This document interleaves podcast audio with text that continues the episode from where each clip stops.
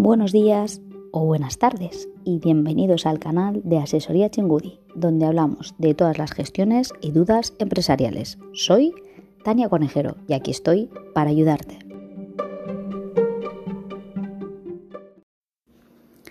Podcast número 5. Alta en Hacienda. La pregunta del millón. ¿Cómo y cuándo debo darme de alta en Hacienda? Si quieres empezar a hacer trabajos por tu cuenta, es importante que tengas en cuenta que te vas a tener que dar de alta en Hacienda, sin importar si te has dado de alta o no todavía como autónomo en la seguridad social. Pero recuerda siempre que tu alta en Hacienda será siempre obligatoria ya que la agencia tributaria establece que tendrán que estar censados las personas o entidades que desarrollen o vayan a desarrollar en territorio español actividades empresariales o profesionales o que satisfagan rendimientos sujetos a retención. Y deberán comunicar su alta a través de las declaraciones censales del modelo 036, 037 y 840, su alta en el censo de empresarios, profesionales y retenedores asimismo las modificaciones que se produzcan en su situación tributaria, incluyendo la modificación del domicilio fiscal o social y la baja en dicho censo. Recuerda que tu alta en el censo ha de ser siempre previa al inicio de tu actividad profesional. El modelo 036 y el 840 suelen ser los más utilizados ya que es el más completo y no presenta tantas restricciones como el 037. Puedes presentarlo impreso en las oficinas de la agencia tributaria o en Hacienda o mediante correo certificado. Además, puedes hacerlo online.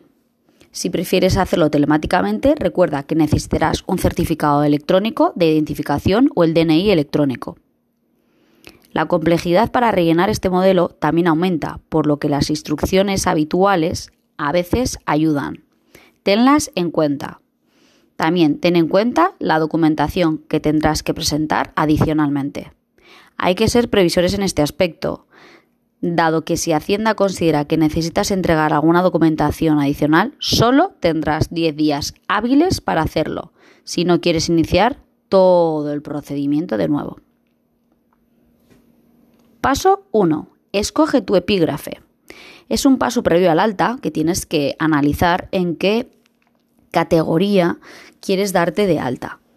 Dependiendo del epígrafe que escojas y del tipo de actividad que hagas, tus obligaciones tributarias cambiarán. Tienes que definir si tu actividad es profesional, empresarial o artística. Paso 2. Marca tu opción de IRPF, el impuesto sobre la renta de las personas físicas. Tienes que incluir todos los datos referentes al IRPF es decir, en qué régimen de tributación, el cual dependerá del impuesto de actividades económicas que vayas a desarrollar, estimación simplificada, directa o normal u objetiva por módulos.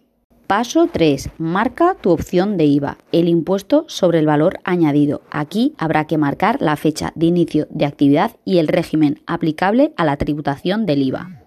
En el paso 4 marcarás las retenciones. Se indicarán las retenciones e ingresos a cuenta y la declaración de actividad económica que vamos a comenzar. En el paso quinto marcarás si tienes ROI, es decir, si vas a exportar o importar. Y en el paso 6 recuerda revisar tu dirección fiscal de notificaciones y de actividad. Como ves, aunque la tramitación telemática muchas veces te ofrece la posibilidad de ahorrar tiempo, la complejidad burocrática a la hora de cumplimentar este tipo de impresos no facilita el hacerlo tú mismo. Por eso se recomienda siempre acudir a un profesional que pueda ayudarte a realizar todos estos trámites de manera correcta. Y hasta aquí el programa de hoy.